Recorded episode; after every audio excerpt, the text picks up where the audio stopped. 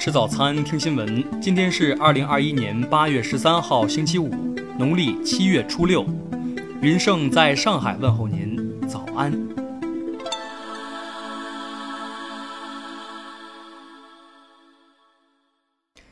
首先来关注头条消息。近期，立陶宛政府宣布允许台湾当局以台湾名义设立代表处。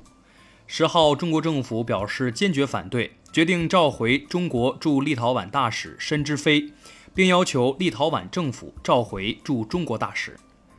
立陶宛驻华大使戴安娜·米凯维切涅表示，他才刚刚返回北京，就被要求打道回府，因此他必须接受二十一天的强制隔离，并在隔离结束后离开中国。十一号，中国外交部发言人华春莹回应此事，强调一个中国原则的含义不容歪曲。对于嘴上说坚持一个中国原则，实际上却公然同台湾当局搞官方往来，甚至为台独势力站台的行径，中国人民绝不答应。听新闻早餐知天下大事，下面来关注国内新闻。十二号，南京鼓楼街道例行核酸采样检测中，一份一比十混采检测结果异常，重新采样平行检测的结果均为阴性。但经流行病学调查和专家研判，排除新冠病毒感染。工信部印发关于加强智能网联汽车生产企业及产品准入管理的意见，明确提出，在境内运营中收集和产生的个人信息和重要数据，应当按照有关法律法规规定在境内存储。中共中央、国务院印发《法治政府建设实施纲要》，提出。强化公平竞争审查制度刚性约束，加强和改进反垄断与反不正当竞争执法。国台办表示，据不完全统计，截至七月三十一号，已有近十四万余名台胞赴大陆接种疫苗，累计接种二十四万余剂次。湖北随州大范围遭遇洪水，十一个小时七次暴雨红色警报，多地严重受灾。十二号，香港特区政府重新拘捕五名男子，并控告其在二零一九年八月十一号在港岛铜锣湾一带参与非法集结。案件将于十八号下午开庭审理。自八月十二号二十一时起，成都市中风险地区全部清零，目前全市均为低风险地区，城市运营和生产生活全面恢复正常。八月十一号零到二十四时，武汉市新增本土确诊病例四例，无症状感染者八例，均在封闭区域和隔离点发现。下面来关注国际新闻。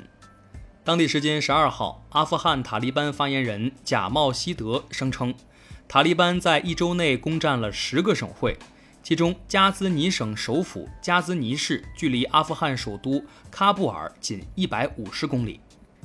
美国总统拜登之子亨特·拜登的电脑被盗，硬盘里流出了他亲手拍摄的自己跟妓女的性爱视频。这已经是他第三次笔记本电脑被偷了。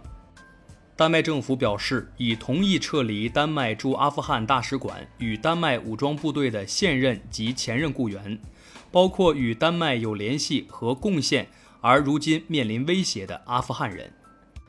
韩国前总统朴槿惠位于首尔市瑞草区内古洞的私宅被拍卖，成交价为三十八点六四亿韩元。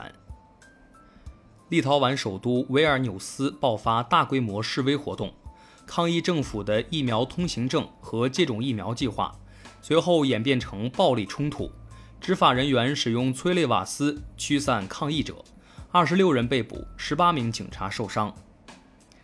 韩国全国经纪人联合会十二号发布通告称，近三十年间，韩国主要经济指标赶超日本，但技术竞争力仍处于劣势。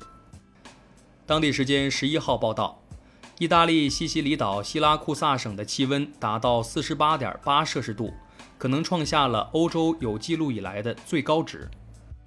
美国纽约州州长科莫因性骚扰十一名女性，面临舆论，主动宣布辞职。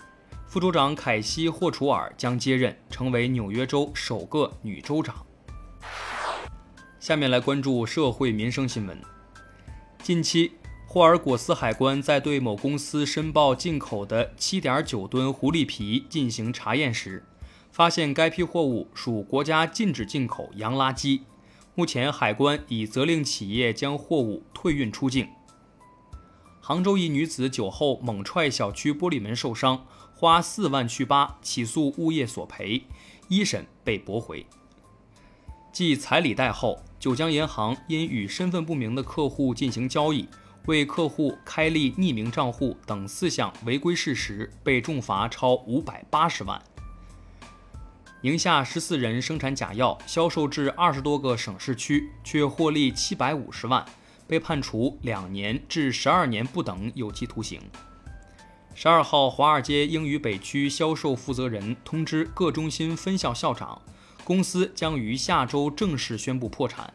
并要求各校长通知到各分校员工，尽快办理离职手续。最后来关注文化体育新闻，FIFA 国际足联十二号更新了男子国家队的世界排名，中国男足在上个周期上升至世界第七十一位，排在亚洲第九。据记者罗马诺的消息称。巴黎在二十四小时之内，凭借梅西新球衣的销售，已经赚了近三千万欧元。新球衣标价一百八十七欧元，目前已售罄。国家体育总局办公室消息，为减少人员流动和聚集带来的风险，决定推迟举办第十四届全运会群众赛事活动。暨南大学公布二零二二年硕士研究生招生专业目录上。苏炳添以导师身份出现在该校体育学院体育教学、运动训练两个专业的名单中。以上就是今天新闻早餐的全部内容，咱们明天不见不散。